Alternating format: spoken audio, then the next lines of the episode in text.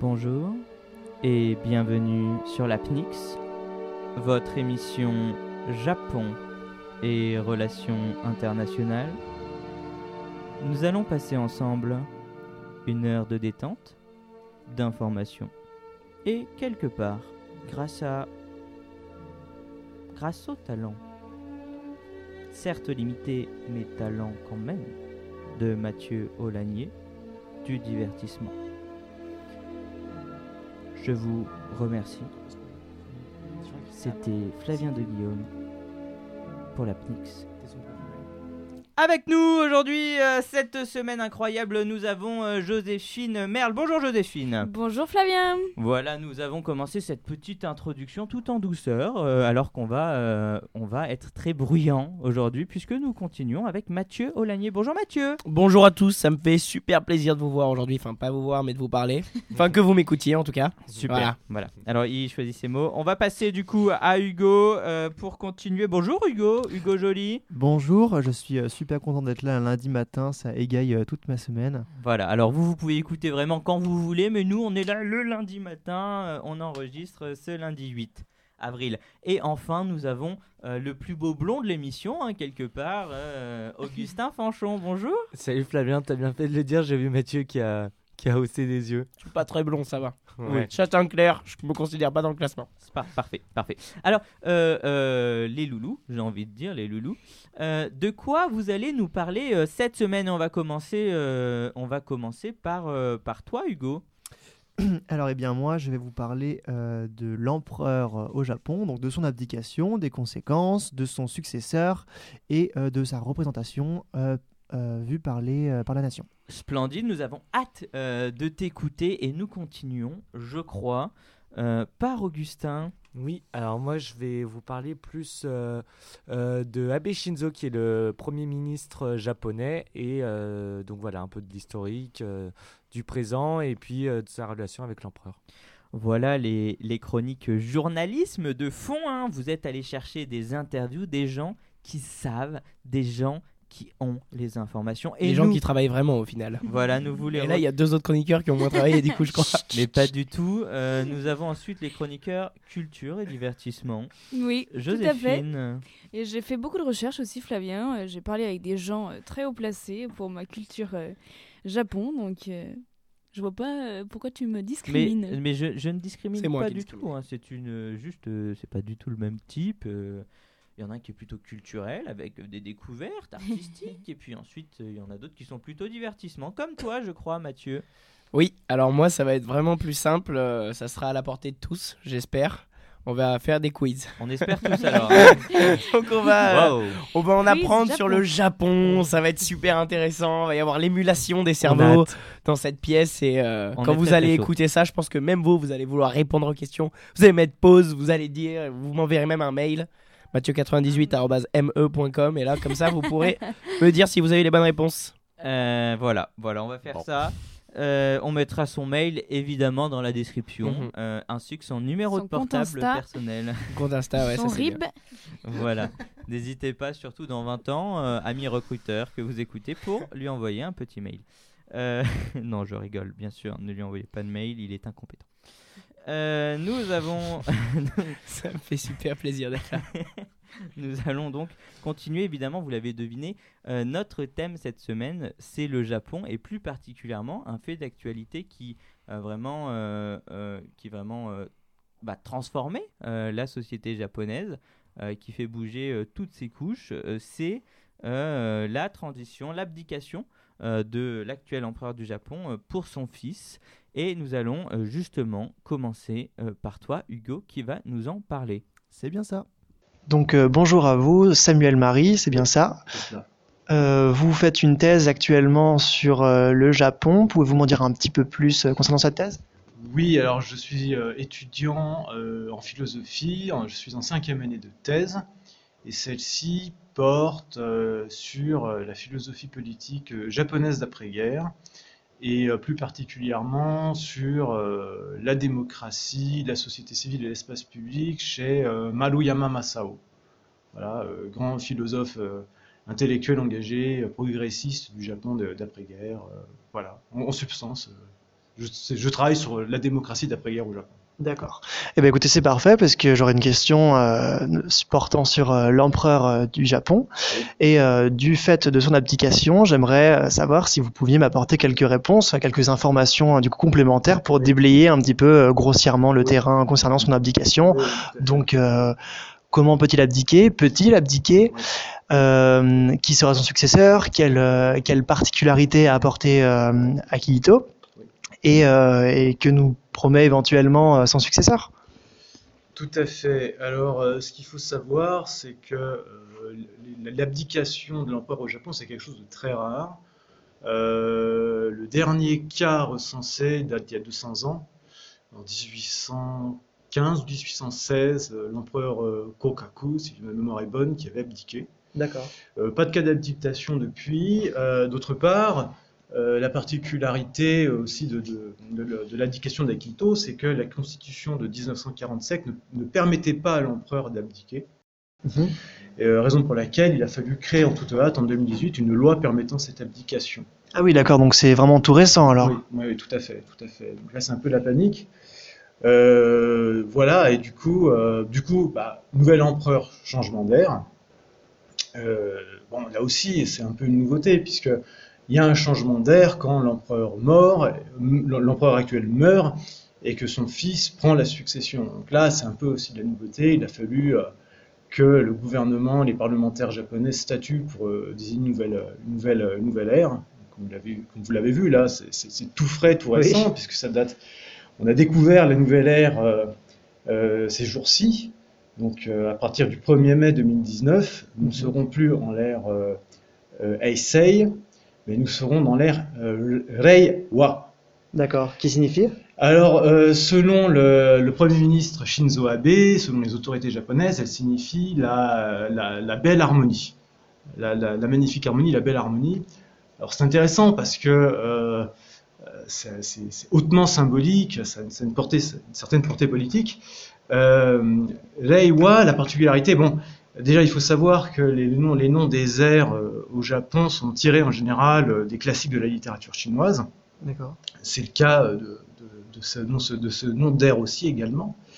mais là, il y a eu une, petite polémique sur la, signification de ce terme, parce que le premier kanji qui compose le, nom de, cet air, Rei, en général, ce kanji-là signifie l'ordre, le commandement, le décret.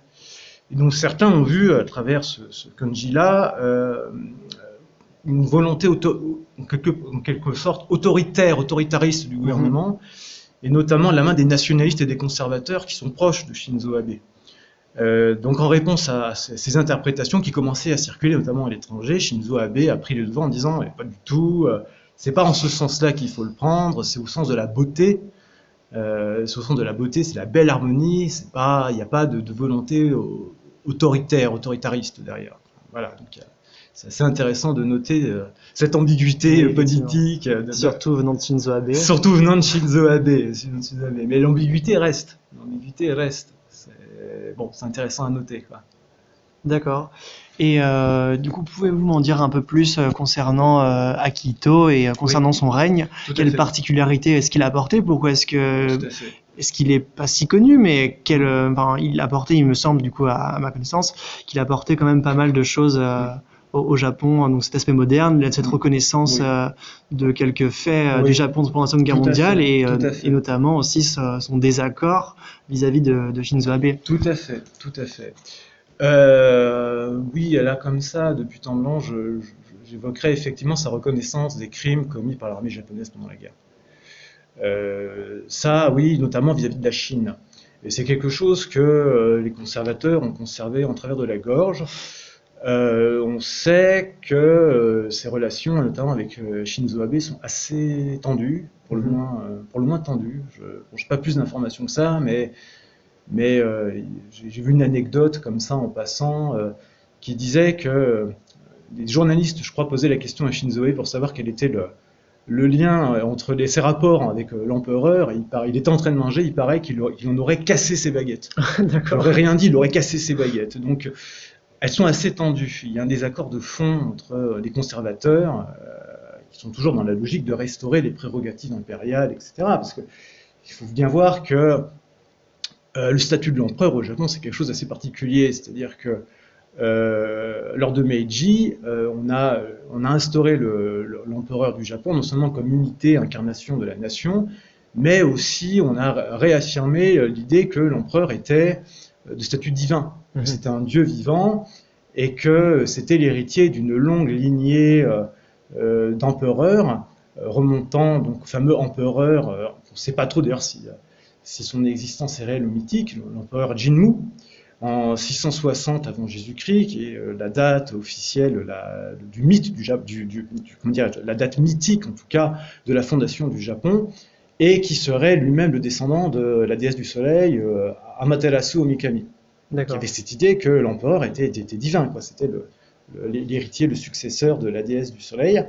Et euh, après la défaite de 45 et la nouvelle constitution de 1947, euh, l'empereur s'est vu euh, déchu de son titre de dieu vivant pour, au profit d'une comment dirais-je, une fonction symbolique d'unité de l'État et d'unité de la nation. Donc ça, c'est quelque chose que évidemment les conservateurs et les nationalistes au Japon n'ont jamais accepté mmh. et sur lesquels ils essaient de revenir. Et tout le paradoxe, c'est que mais l'empereur n'est pas sur cette ligne-là. C'est quelqu'un qui est en fait plutôt sur une ligne d'ouverture, plutôt progressiste, et particulièrement euh, Akihito. Alors Akihito, oui, il y a plusieurs choses à dire sur Akihito. Euh, Akihito, donc déjà son nom, déjà, euh, Aki qui est composé de, kanji, euh, le premier Aki qui est le, la lumière, et Hito qui est composé du kanji de l'humanité, la bienveillance un programme qui correspond bien au personnage, c'est assez, amusant. Et c'est quelqu'un bon, qui avait déjà suscité un scandale en épousant en 1957 une roturière.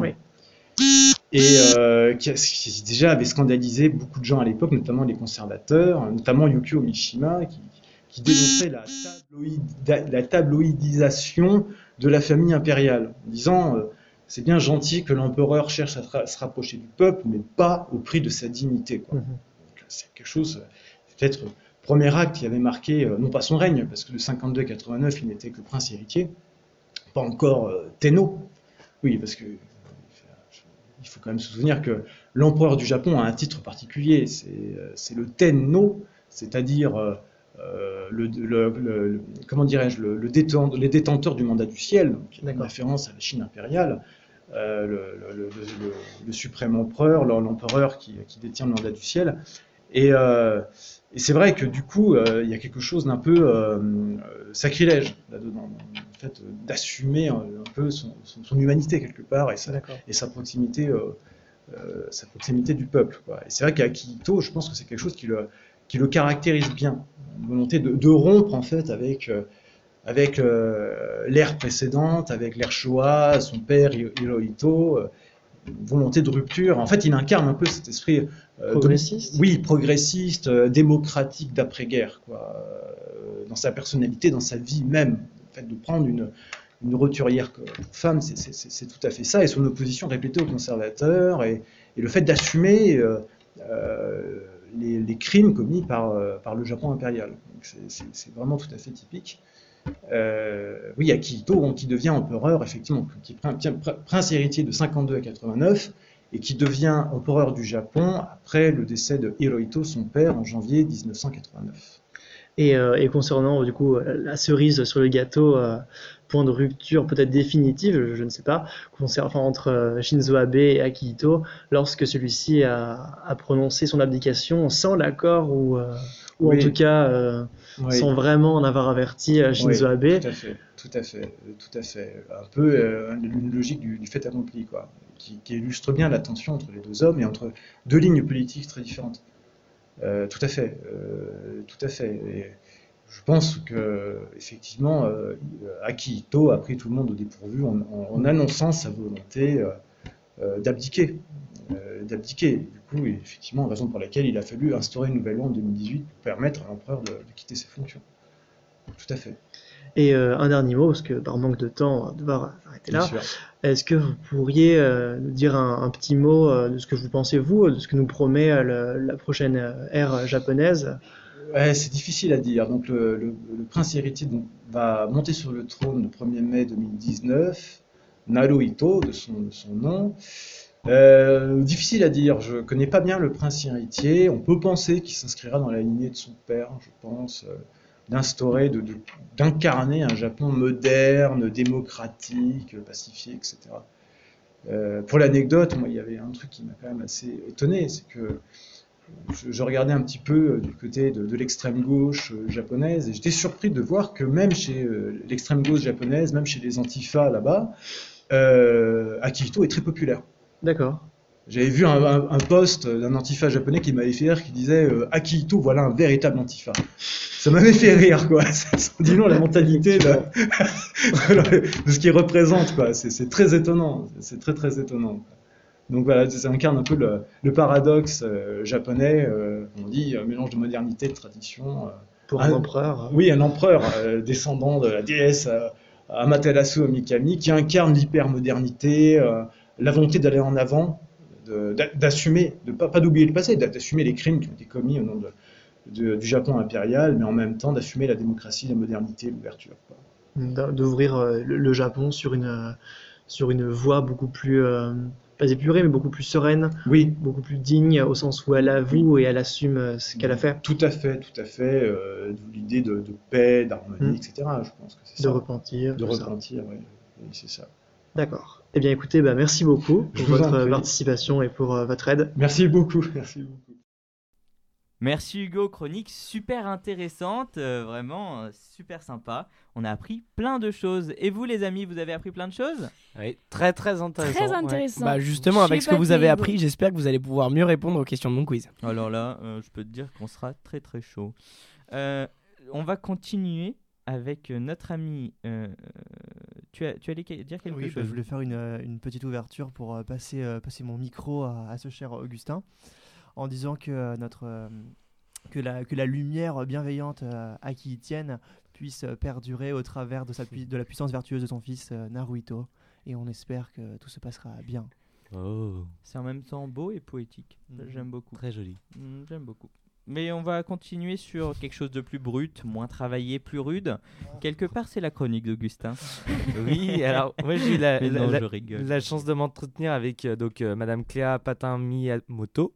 Alors, elle est maître de conférence à la faculté euh, de langue de l'université de Lyon 3, où elle enseigne, donc notamment le japonais.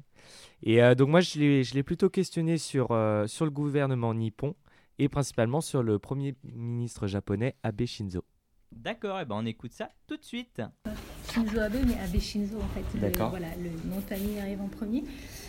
c'est vraiment un homme du sérail qui a été donc issu de, de, de familles qui ont une forte expérience en politique. Son grand-père euh, a été euh, Premier ministre mhm.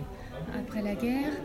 Il a été également euh, ministre des Affaires étrangères avant, enfin pendant, pendant la guerre et il a été un, administrateur important en Mandchourie. Donc, donc en Chine, à Mandchourie. Voilà. 1937. Voilà. À partir de 1937. Donc là, à ce moment-là, le Japon et la Chine étaient en guerre. d'accord Oui, là, on est en plein dans la, guerre. voilà, le Japon avait envahi la Chine. Euh, oui, bien sûr. Voilà. D'accord.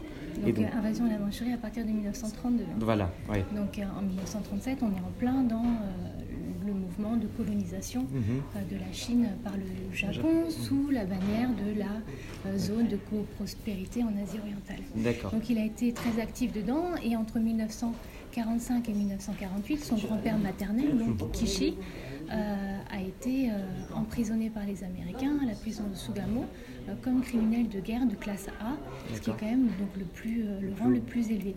Pourquoi j'en parle? Parce qu'en en fait, il a, sur le plan idéologique, sur le plan euh, euh, j'ai envie de dire aussi euh, affectif, émotionnel, énormément influencé son, son, petit-fils, qui se revendique en fait des, de, l'idéologie, des valeurs de son groupe. Et aujourd'hui au Japon, ça choque ce genre d'idéologie Alors lui, alors Kishi, en plus, a été un des, ouvriers de d'un rééquilibrage du traité nippo-américain, donc renégocié en 1960.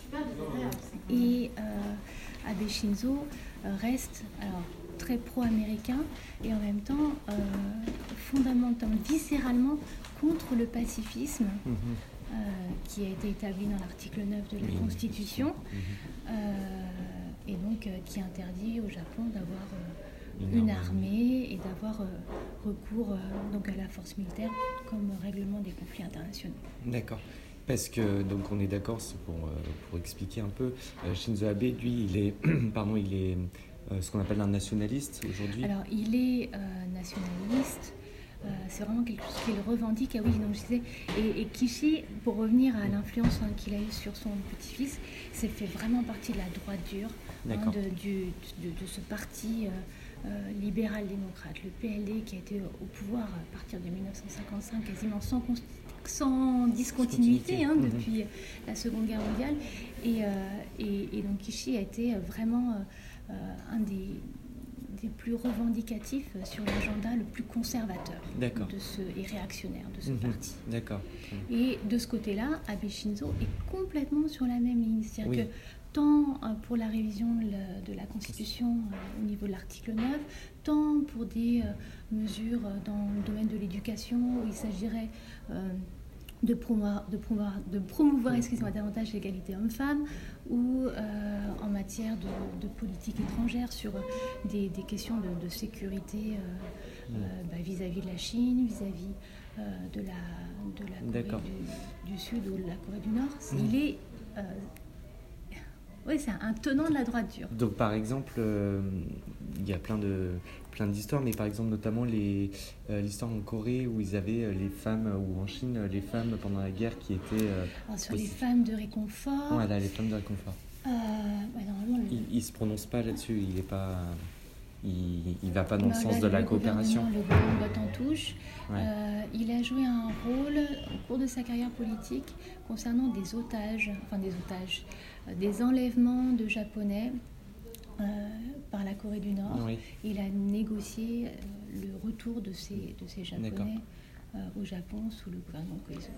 Et donc la diète, c'est ça, si je ne me trompe pas, qui est le Parlement japonais, elle, elle est du coup majoritairement du parti du, de, Abe Shinzo.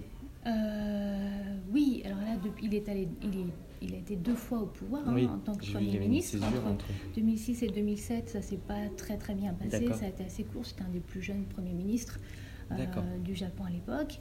Il, a eu, il a eu une traversée du désert après. Et en 2012, donc, il a été euh, réélu euh, Premier ministre en tant que chef du parti majoritaire. Hein. D'accord. Parce que le Premier ministre ne peut être élu au Japon que parmi les députés. Euh, élu de la diète. Comme euh, en Angleterre un peu. Partie de la Constitution. Et euh, pour éclairer un peu, et, le, comment ça se passe le système au, politique en, Japon? Est-ce que c'est comme en, en, Angleterre avec deux partis, c'est-à-dire où il y a deux partis forts un peu en France ou c'est plus comme en France où Alors, il y a un parti d'opposition, hein, c'est le, PDJ, le Parti démocrate. Donc c'est plutôt un parti de gauche on pourrait Un parti de centre, centre, droit, on va dire. D'accord. Il y a pas, vraiment de, parti de gauche euh, c'est plus américain, suffisamment puissant aujourd'hui. D'accord. Euh, alors que le Parti communiste, comme en France, était très très fort après la Seconde Guerre mondiale. C'est plus le cas aujourd'hui. Euh, en revanche, le PLD, lui, est un, parti de, droite dure, et Abe Shinzo est considéré comme un, des faucons. D'accord, donc c'est un peu comme aux États-Unis où on a une, les républicains qui ont une droite très dure si on compare à la France et les démocrates. Mais ils s'entendent très bien avec Trump. Voilà, hein, d'accord. Ils s'entendent super bien avec Trump. Oui. Parce qu'il y a vraiment une, convergence euh, des valeurs. Forcément, d'accord. Et j'ai envie de dire un peu une petite. Euh, ah, juste une parenthèse, il y a une convergence des valeurs et le, japonais, le Japon, excusez-moi, reste quand même très dépendant au niveau de sa politique étrangère des États-Unis, du parapluie nucléaire américain. Et donc, euh, Trump avait, avait tout intérêt à, à, à, mettre Trump dans sa poche pour, pour être certain des velléités du premier allié à agir en cas de conflit chaud avec la Chine ou avec la Corée, du Nord. Et ça s'est notamment illustré quand Trump a, réagi quand euh, la Corée du Nord a menacé avec son missile qui est passé pas loin du Japon. Ça arrive très souvent. Hein. Ça, ah oui, ça arrive, ah oui, ça arrive très régulièrement. D'accord. Mais Trump a réagi et c'est quand même le seul président qui a su, pu rencontrer euh, dirigeants euh, nord-coréens. Obama, ah, Obama avait quand même réagi aussi, oui. avait tapé du poing sur, la table, en, en, précisant que bah, euh, un allié était un allié, qu'on pouvait compter sur les mhm. États-Unis. Mais le, Japon est toujours euh, à, émettre des doutes, non, à se dire mais est-ce qu'ils sont vraiment là? Est-ce qu'on peut vraiment compter sur eux? Est-ce que Aujourd'hui, il reste des bases américaines au Japon? À Okinawa, oui. Ouais, Okinawa, d'accord. Ça a été une source de, tension considérable hein, depuis la, Seconde Guerre mondiale. Euh, bon, même à Okinawa, la, la situation a évolué. La population était au départ euh, très remontée contre les bases. Il y a eu des, problèmes de viol, il y a des problèmes mm. aussi euh, dans le comportement des militaires américains sur place. Et puis, elle s'est rendue compte, cette population, récemment, qu'elle était aussi économiquement assez dépendante hein, de ces bases mm-hmm. qui apportaient voilà, c'est des Américains. D'accord. Donc on, on, se remarque, on remarque que le Japon est dépendant finalement du, des États-Unis. Ah, au niveau de la politique étrangère, complètement. D'accord. Et, et, j'ai envie de dire une dernière question pour finir peut-être. L'opinion publique, eux, vous pensez qu'ils ont... C'est compliqué à dire parce que bah, par rapport aux États-Unis, ils ont une... ils le voient comme un allié, comme euh, quelqu'un qui a su, qui a abusé d'eux peut-être ou qui a su les aider. C'est la ligne numéro un. Donc voilà, dans l'opinion publique, c'est sûrement. À ce niveau-là, euh, dans l'opinion publique, et... ils sont très, très conscients. Hein, Mais en même temps, euh, très attachés à l'article 9 de la Constitution. D'accord. Oui. Et ça, euh, il me semble que c'est en, en 2006, par là, que le, non, en 2005, que le PLD, donc le, le Parti libéral-démocrate, a proposé un projet de euh, de réforme de la Constitution, euh, alors que c'est assez paradoxal, alors que Abe Shinzo est très populaire, qu'il a été réélu donc euh, très largement en 2012, que voilà, toutes ces, ces, stratégies assez sécuritaires rencontrent un écho important au sein de la population. paradoxalement, la population est aussi très attachée à l'article 9. Mhm.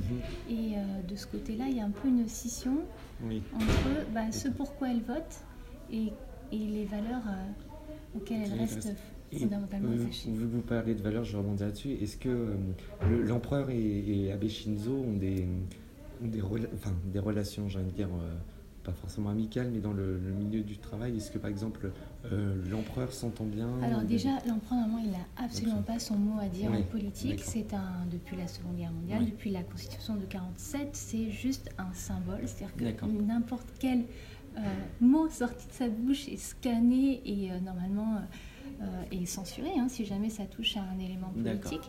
Donc de ce côté-là, il n'a absolument pas son mot à dire, mais il est clairement, et ça, ça se sait, attaché au pacifisme et à la Constitution de, 47.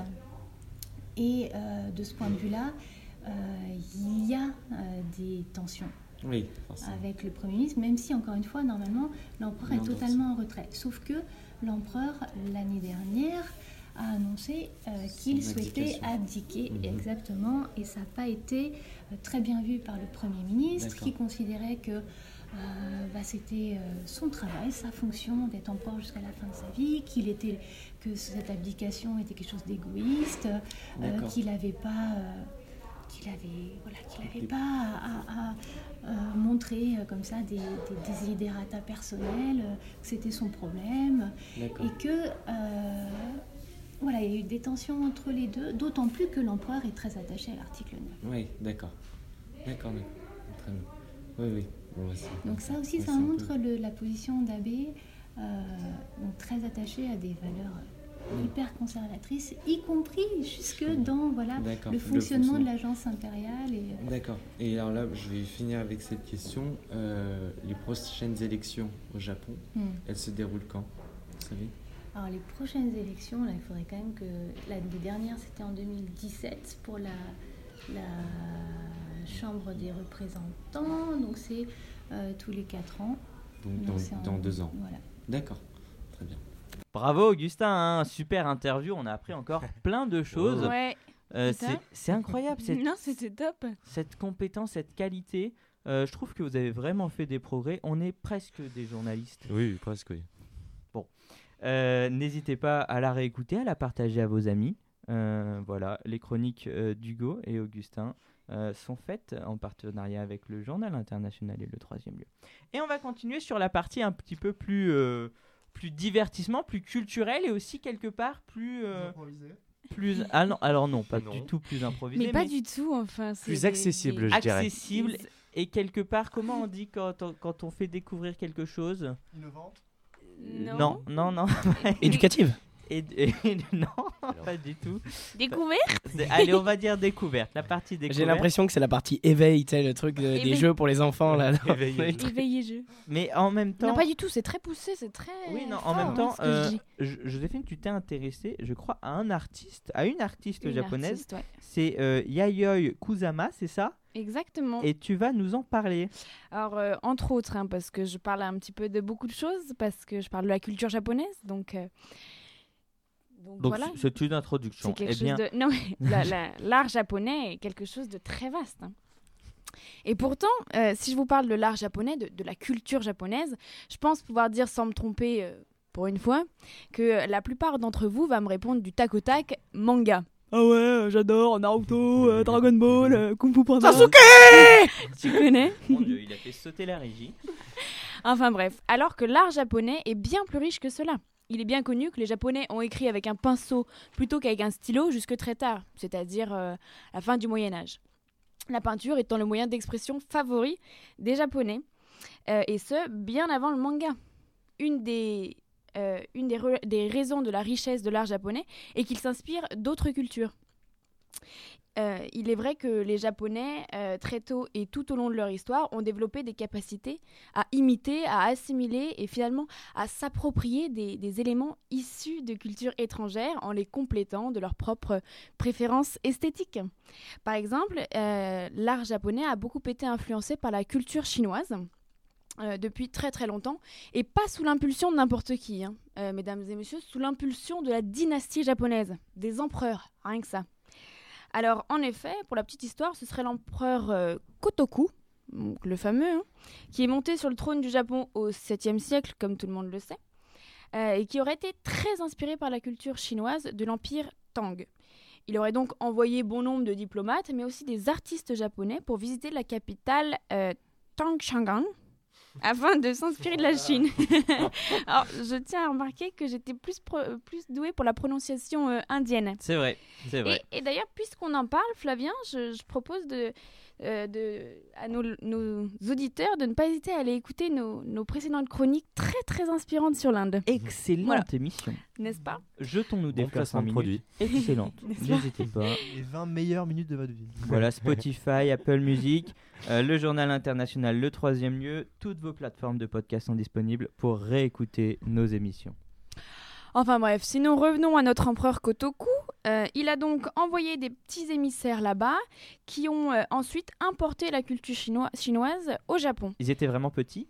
C'était des tout petits, tout petits émissaires.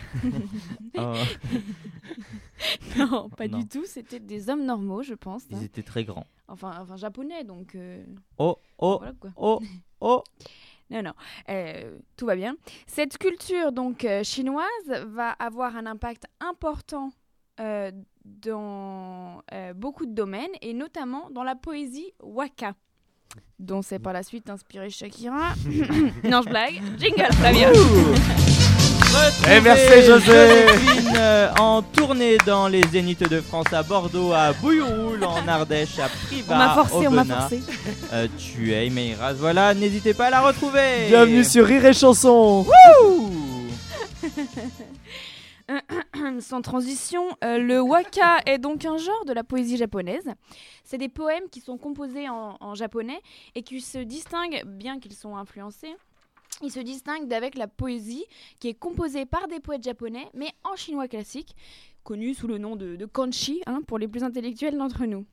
Toutes ces transformations donc par lesquelles euh, est passé le Japon, du fait de son empereur, témoignent du respect et de l'admiration de l'élite et de la noblesse japonaise, entre autres, euh, envers l'empire du milieu et sa culture. Mais la poésie d'il y a maintenant euh, quelques 14 siècles n'est pas la seule à avoir subi une influence. C'est également le cas de l'art contemporain japonais qui, lui, pour le coup, a été plus euh, victime d'inspiration mondiale, tout comme l'artiste contemporaine Yayoi Kuzu- Kusama. Ah oui. Et voilà, on y Très, arrive. très connu. Réputé pour euh, ses œuvres plutôt excentriques et facilement reconnaissables par sa chevelure orange, n'est-ce pas? Est-ce qu'on peut les, les observer euh, à un endroit Eh bien, en France? justement, Flavien, j'y arrive. En effet, Yayoi Kuzuma, après avoir été euh, imprégnée dans sa jeunesse par la culture traditionnelle japonaise, elle va décider de se tourner vers l'art occidental, ce qui la conduira notamment à partir euh, aux États-Unis.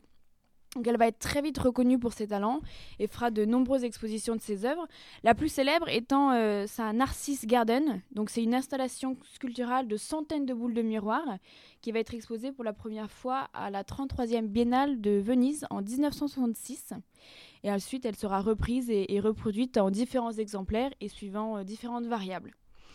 L'une des plus récentes variables est l'Infinity Mirror Room, que l'on peut retrouver à la Fondation Louis Vuitton, parmi la nouvelle collection de la Fondation thématisée autour du Parti de la peinture, qui est d'ailleurs encore ouverte au public jusqu'au 26 août 2019. Donc n'hésitez pas à filer vous cultiver à la Fondation Louis Vuitton, qui est à Paris, et plus précisément 8 avenue du Mahatma Gandhi. Comme quoi, l'un nous colle à la peau. Décidément, eh ben, nous n'hésiterons pas à y aller, en tout cas.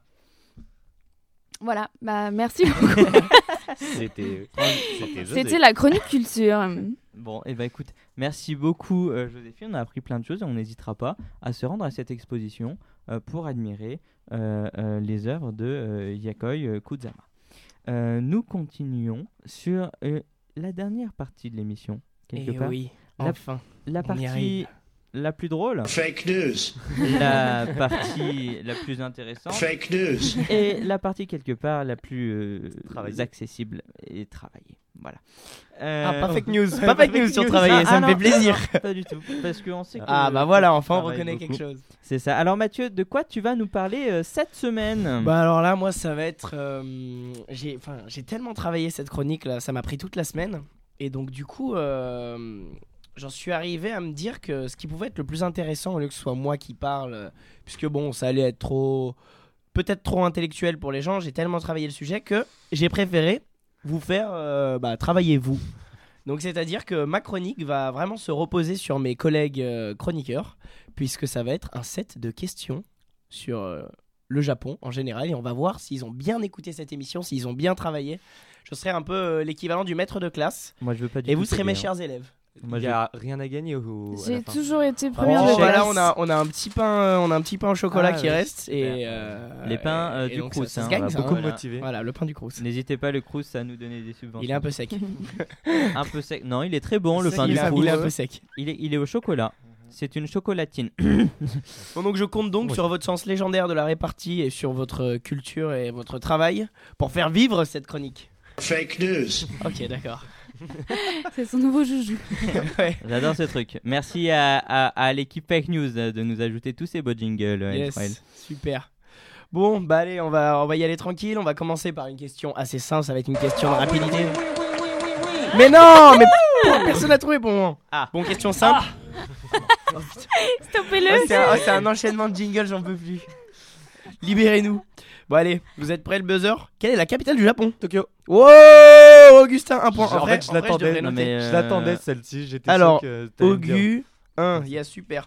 J'ai juste alors. Mais il y a Euh, pas. je Attends, attends, il y a pas une histoire. C'est pas Tokyo, c'est. euh, Avant, c'était Kyoto. C'est Kyoto Ah, et c'est changé. d'accord. C'est marrant parce que ça se ressemble. enfin, C'est marrant. Ils ont juste inversé une lettre. Yes. Bah, attends, en fait, posé une question. Vas-y, non, mais vas-y, pose Je sais une plus ce que question. ça veut dire Tokyo, parce que Tokyo et Kyoto, c'est dire. Ah oui. C'est non, je sais pas. euh, c'est l'arbre ou le vent, ou je sais Ok. pas. Bref. Ok. Bon, en tout cas, ça c'était. Merci. euh, Bon, alors on va continuer sur des trucs pas trop trop durs. Euh, quelle est l'île principale du Japon? Quel est son nom? euh, L'île de France. Kyushu Non. La Oh, Corse. oh, oh, la déception Euh, C'est la Corse. Si ça commence à sécher sur mes premières questions alors que c'est vraiment les Ça plus finit simples. par You. Non. Ça- Vas-y, fais un Ok, rébut, un alors, rébut. euh, L'île Dieu. je vais faire un rébut. Ça finit par un A. Ça L'île commence de par Ré. quelle lettre Quand euh, tu mets. euh, donc, il y a off, et le contraire, c'est On. quoi On. Voilà. Et euh, Serge Gainsbourg, il avait des oreilles de. Lapin Non. Mais non, Le cheval. mais non, mais c'est connu, c'est oreilles de chou. Ah oui. Ah. Et Ah voilà, bah, et du coup- Voilà, Honshu. Voilà, putain, mais- Ah, mais oui, bien sûr, Honshu. On n'y oui, arrive pas, on n'y arrive que pas. Bon, êtes Non, mais en fait, Non, mais bien sûr. Mais on le savait. euh, Bon, je peux faire une espèce de dernière Oui. sur euh, vraiment la géographie euh, Sans du Japon. transition, je Oui. déteste la choucroute. Juste. D'accord, merci Flavien. C'était juste Oh titre informatif. Entre les jingles et... Ouais, lourd, lourd. Oh, je suis pas aidé. Aidez-moi, je suis vraiment pas aidé euh, par les gens autour de moi. Oh, désolé. Allez, Un jingle n'est pas parti. Bon, allez, dernière question géographie comme ça, mais je pense pas que vous allez trouver. Oui, oh bah. Combien d'îles au Japon à Attends. peu près? On vous donne une fourchette de 1000. Oula, une Ah Pardon. Euh, fourchette 2000. Je le sais grâce à un livre que m'ont offert euh, certains très, très bons amis à mon anniversaire. 4000. euh, de cette année. C'est Une fourchette sont autour de la table 2000 Oui, 2000. de- à peu près autour de 1000 pour que ce soit pas trop dur. Je vais pas vous demander à l'île près parce que sinon. Oui, euh, mais je me on- doute bien, On est là mais- pour 6 jours. Euh, Euh, alors 5000. 7000. Oh 5602. Bah, premier coup. Allez hop, ça. Voilà.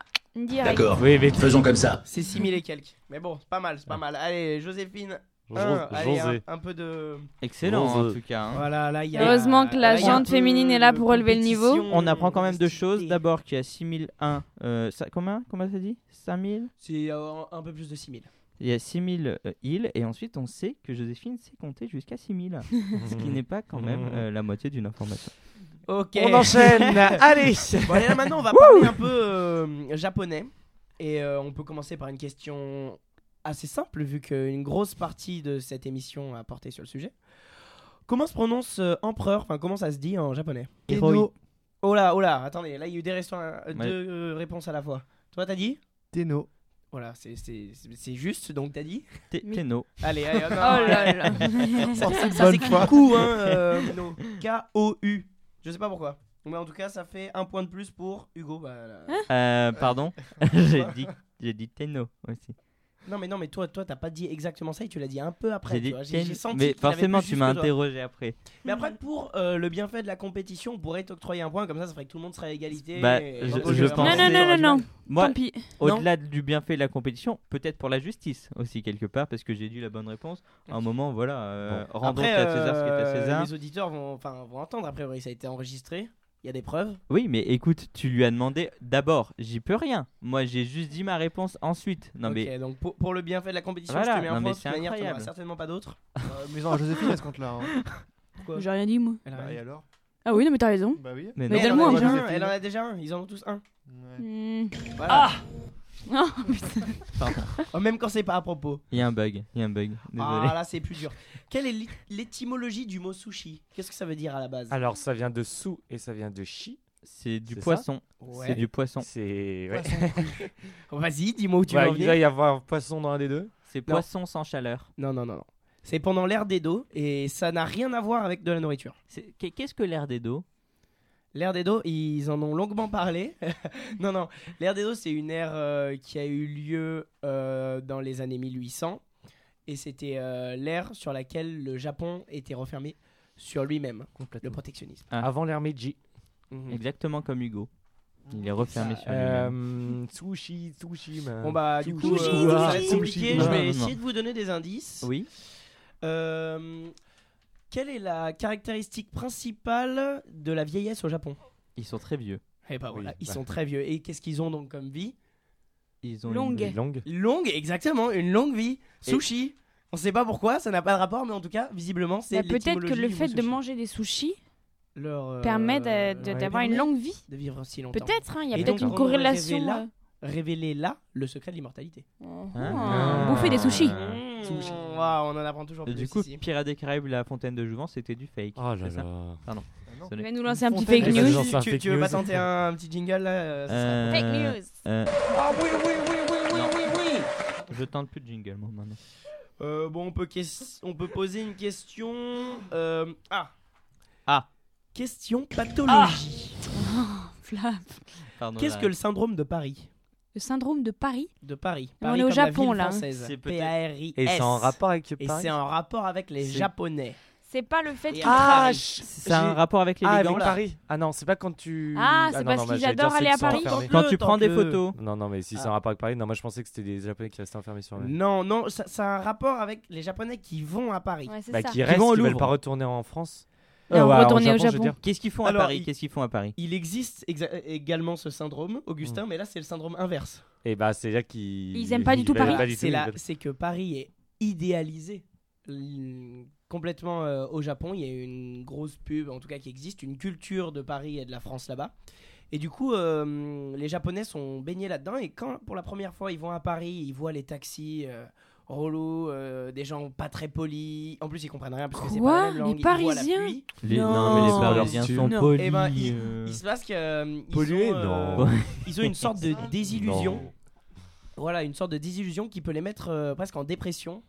Ce qui fait que euh, souvent ils rentrent euh, immédiatement au Japon et il y a des chiffres, euh, vous pourrez aller vérifier, exacts à l'ambassade du Japon et c'est un vrai problème. Euh, un vrai problème Et de alors, santé, qu'est-ce là. qu'on peut faire À part raser Bah, Paris. qu'est-ce qu'on peut faire euh, il Changer faut- les Il Parisiens. faut changer euh, les Ouais, mettre des Il faut Lyonnais, mettre des ça, c'est Lyonnais, vrai. mais je comprends, ou des Strasbourgeois, ou Ouais, des. Pourtant, on euh, pourrait penser qu'ils sont pas dépaysés parce qu'ils sont quand même nombreux à y aller. Ils voient pas mal leur, leur semblable. Je sais pas, je sais pas quelle est la, la part de. que- que- qui sont le, les, les- le par... qui, quel pays va le plus visiter euh, la France? Je sais La pas- France? Je sais pas s'il y a des statistiques Quel- T'as là-dessus. dit quoi? Bah, je suis sûr qu'il y a des na- statistiques. Ceci dit, euh, je les ai pas encore, mais euh, on peut arriver à ça. S'il y en a un qui fait une doit recherche, tu peux d'ailleurs faire la recherche et nous tenir au Ça va être courant. les Alors, Espagnols, je les cherche, Américains, je ouais. cherche Non, actuellement. c'est les Chinois. Bah déjà, ils sont plus nombreux. Ils Alors ont la fait vraiment statistique une est minute a faussée. priori Facile. là. Moi, On fait une franchement, je a dirais que priori. c'est les voisins euh, de la France. Bah, C'est-à-dire moi, j'ai l'Espagnol Allemands, ou des les- Néerlandais, les Italiens, euh, les- voilà. En, en Ardèche, c'est les Hollandais en tout cas. Et les Suisses. Les Suisses. Euh, Les à Paris, pardon, à Paris, j'ai changé de sujet. Bon, bref. Bon, bah, zéro point pour le syndrome de Paris. ah Ah, là, ça va être question plus simple. Question manga. On a des spécialistes autour de la table. Oui, Ils vont Deux questions qui vont s'enchaîner comme ça pêle-mêle. Quel est le manga le plus vendu de l'histoire? Naruto Non. One. Piece. Non. One One- Piece. ah, One Piece. Oui, oui, oui, Ouais, oui, j'allais oui, dire oui, One oui, Piece. oui, oui, oui, Ah, oui, oui, oui, oui, oui, oui, oui. Et ça, Gomu Gomu, nos ventes maximales à 450 millions d'exemplaires vendus en tout. C'est donc le manga d'Eshiro Oda qui a été le plus vendu. Mais après, on peut poser une autre question et je sais pas si ça rapportera un point puisqu'il y en a tellement et je pense que vous en aurez tous.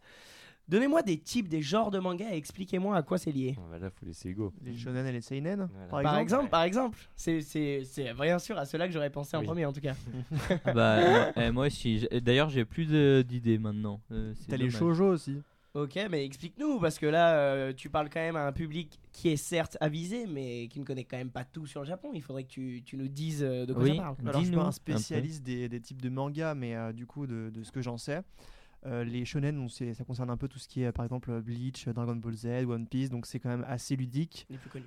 Euh, c'est quand même, ça n'empêche pas d'être poussé, mais ça reste quand même assez enfantin, avec des, euh, avec euh, quand même beaucoup d'humour.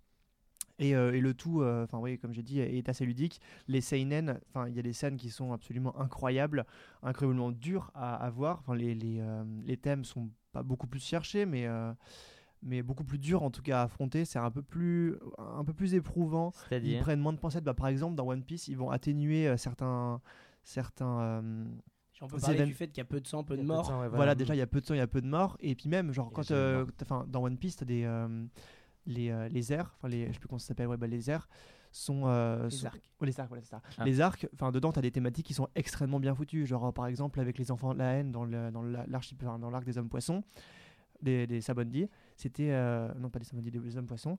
euh, c'était hyper bien foutu. Enfin, vraiment, il y avait un énorme parallèle avec, euh, avec le radicalisme. C'était vraiment génial. magnifique son analyse. Et le racisme. Ouais, radicalisme. Moi, Et je dis juste le racisme. manga. euh, Et, comme et ça, c'était on- très très bien foutu. Et en fait, juste, tu as plusieurs clés de lecture. Une qui est, euh, bah, qui, du coup, qui est facile d'accès, qui est accessible à tout le monde. Et, euh, et une autre qui est, qui est vachement plus poussée. Alors que dans les Seinen, soit tu comprends bah, rien.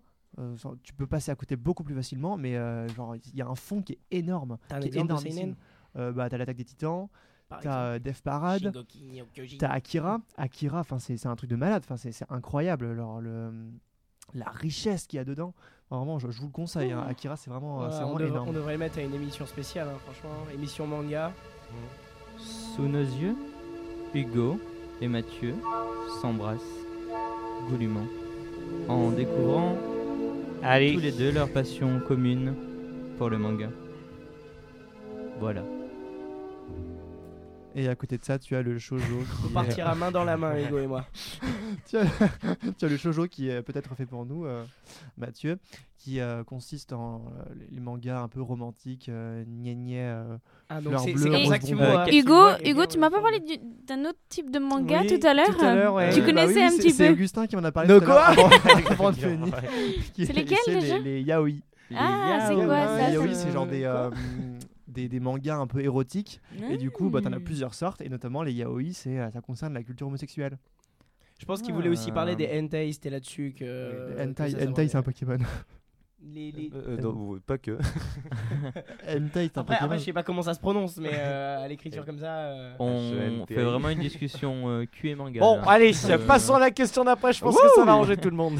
Très bien, très bien. Alors là maintenant, ça va être une question classement. Il y a plein de points à gagner. Je suis allé donc euh, sur un site euh, très reconnu, mondialement reconnu, le site Bento. Je connais pas, mais en tout cas, C'est pas du cacao, le ils bento. nous ont pond un, Ah, c'est le benko, pardon. un classement des japonais Désolé. les plus connus en France. Ah. Et euh, donc il faudrait que vous puissiez m'en sortir Hayao quelques-uns. Miyazaki. euh, si vous vouliez. Miyazaki Ah ouais, Quatrième, mais- bien mais joué. Miyazaki quatrième. Ah ouais. Yayoi Kusama, est très connu aussi. non mais c'est vrai. Kusama Mm. Je connais pas. Le Mais fondateur. j'ai bien d'en parler. Euh, Non, pas Euh, ça dégage. Mais toutes les grandes marques, genre euh, euh, Nissan, bon, euh, Honda. peut-être pas Nissan, mais euh, Mitsubishi. ouais, Mais je suis- je suis pas sûr que ce soit Voilà, la famille Suzuki. Ah, Carlos. Ghosn. Oui, mais Carlos. Ghosn. Très non, connu. non, non, non, non, non, mais cherchez. Bah, déjà, il y, Shinzo en a un- Abe. il y en a un qui est évident. Des... euh, Shinzo Abe, oui. Bah. Ah, je sais, ah, non, il est chinois Bah, lui. L'empereur. L'empereur. Isao. Ah, Takahata. Non? Comment, Isao Takahata? Non, Ah. non, non, non. Après, on a. Le euh, troisième, c'est quoi ça alors, Y a pas des de cuisiniers manga. Non, on a deux personnages de manga d'ailleurs dans les top 10. Sengoku. Sangoku. Non, Naruto. oui, trois. Je suis très étonné. Oui, moi j'aurais de dit. Sangoku plus connu que Et Naruto. il y en a un autre. Bah, Sangoku. Mais Non. un autre qui est plus jaune, petit, mignon. Pikachu Oui Ah Ouais, mais Elle- dans ces cas-là, il y a Mario aussi. Mario, il est Eh ben, japonais. écoute, il y avait Mario pas et Luigi. Mario dans ce classement, mais oui. Ouais. Je vous l'avais dit que je trouverais des bonnes réponses, moi. Après, on a euh, une artiste. Une artiste justement Euh, Yayoi. Kusama. Ah C'est pour toi là, Joséphine. Euh, Yay, yay. Une artiste contemporaine japonaise, très connue. Ok. Elle a été très connue, notamment du fait de son mari. Ah, je sais, Ah, c'est bah euh, oui. Jo- Ah. euh, putain, j'allais dire Johnny Depp, le con. le- le- Jo- John Lennon. Oui, c'est Yoko Euh, Ono. Yo- Yoko voilà, Euh, eh. Yoko Ono. Point bien pour sûr. Joséphine qui prend Oh là là, la tête. fatigué ce matin. Et après, on La a. euh, Qu'est-ce qu'on a Qu'est-ce qu'on a? On a un tennisman. Ah bah oui, s'il y a si, bah oui. euh, attends, mais je- ce matin je suis nul. Mais là, tu vas- attends, tu me laisses deux secondes. C'est le petit. Bon, en même temps, euh, il est japonais, donc. euh, C'est terrible. C'est Un c'est petit- terrible. c'est- c'est- Attends, donne-moi la première lettre de son prénom. Il renvoie la De son cuillère. prénom, Ouais. c'est un K. De son nom de famille, Euh, c'est un N. Ishikori, Nishikori, Oui Nishikori, voilà. Oh là là là, mais, oh, Voilà, quel- je sais que j'ai retrouvé. Non, mais quand on, quand on voit Augustin, on sent le sportif. Non, mais là, moi, faut que ça me met on du temps à monter. Mais quand ça monte. Ah oui, les muscles, bah, t'inquiète pas, oui. On a également euh, un mangaka et un cinéaste. Et bah, Ishiroda. Non, mais non, justement, j'étais très surpris, mais c'est euh, le mangaka de Dragon Ball Z, Ah, mais je sais plus comment il s'appelle. donc visiblement plus connu Ouais. que, que son héros. Ça, ça me paraît quand même bizarre. C'est pour ça que j'ai des doutes sur ce site. C'est Toriyama. Ah, Hayao. Toriyama, oui. oui. En plus, Et je- enfin, on a Bah, le réalisateur des 7 samouraïs. Très très grand film. Ah J'espère oui, que vous l'avez tous Avec. vu. euh, ah. Effectivement. Ah, ouais. Kurosama. Ah, bon. Eh bon, oui. bah, euh, Eh oui. je peux vous dire euh, les scores à la fin. Ça s'est terminé avec Augustin en tête, évidemment. Attends, attends, dis les Évidemment. scores. Non, mais vous avez été bon quand même, hein, mais bon, c'est le niveau est. J'ai compté les points, j'ai compté les points. Augustin 4, Hugo Merci. a Merci. gagné Tout l'honneur est pour moi. quiz Mathieu, avez été les bons adversaires quand même. Je dois Après, on peut toujours faire une dernière question. euh, c'est celui qui trouve qui gagne tout. Oui, Moi, oui, sinon, oui, je fais oui, un oui, oui, hein, oui, je vous oui, le oui. dis. Ok, ok, ok. Alors, euh, c'est pas évident. Oui. Quelle est la première ère du Japon? La 1. Personne ne le sait. Ernara. Moi, j'ai une question. Alors, ça va être. Pourquoi on dit que le Japon est le pays du soleil levant? Parce que c'est le pays le plus à l'est que, que Pas vous du connaissez. tout, C'est les Chinois qui ont dit C'est ça. là les où le bah, seul- Chinois, le pays est à l'est. C'est là Ah, bah voilà, elle a fait la dernière question du quiz et ça marche super bien parce que vu que c'est elle qui a répondu, Oui. et ben elle a gagné. Eh oui. Oh, mais Elle a quel- répondu à sa propre question. Mais c'est. C'est dégueulasse. j'ai. Eh oui, eh J'ai jamais vu autant d'injustice. Du coup, c'est quoi la Attends, c'était quoi la première Ah, c'était l'air Taika. Ouais, j'allais le dire en plus, donc c'est bête. c'est- J'aurais gagné en. 645, hein, oui, oui, exactement. Je l'aurais dit deux fois, voilà. Moi j'avais que les deux dernières syllabes, malheureusement. Bon. Les shoguns, voilà, les shoguns. Ouais, les cherchais shoguns. Tokugawa Ieyasu, tout ça, voilà, t'a- t'aurais pas su. Bien sûr que si. Ouais. Quoi qu'il en soit, c'est Joséphine qui a gagné. C'est Oh, euh, mais le c'est vol indiscutable. Les préférences. C'était largement la personne la plus compétente autour de cette table. Dégueulasse. Et donc, ça me fait plaisir de lui donner le pain au chocolat. Le pain au chocolat de la victoire, messieurs dames. Rassis. Regarde, alors il Elle a déjà mangé rassis. 4. Il n'est pas rassis. Euh, il n'est pas rassis. À Lyon 2, rien n'est raciste. Oh, Voilà. mais c'est nul, mais c'est nul. Pardon. Jingle, Flavien. Euh, C'est terrible, j'en- je suis triste. Désolé. euh, voilà. En tout cas, merci beaucoup Mathieu pour ce petit quiz euh, Ah bah, très de rien, amusant. de rien. J'espère que ça vous a diverti et surtout que ça vous a éduqué et donné même envie peut-être de Tout- partir au Japon. La, la Déjà France- fait. La France entière connaît maintenant notre inculture, mais, mais c'était très très très agréable en tout cas. Sauf toi, évi- évidemment, hein, Joséphine, qui a fait Oui, la chronique de- euh, culture. euh, bravo. Et oui. Euh, nous, merci beaucoup de nous avoir écoutés. Nous avons passé un an euh, euh, à vos côtés. Nous espérons euh, avoir été quelque part une deuxième famille pour vous. Vous l'avez été en tout Avec cas la pour moi, les gars. Avec, euh. Avec Hugo, on a partagé beaucoup aussi. C'est ça. Euh, C'était Voilà, très exactement. agréable. Je le sous-entendais. J'aimerais remercier le troisième lieu euh, de, de leur soutien, euh, puisque c'est notre radio étudiante, euh, le journal international dont nous dépendons, et évidemment Aya Aboulay qui a fourni un travail sans relâche depuis trois ans, euh, Nicolas Klingelschmidt et Marianne Lefort qui s'y attellent depuis un an. C'était l'APNIX, votre émission sur les relations internationales du troisième lieu. Merci.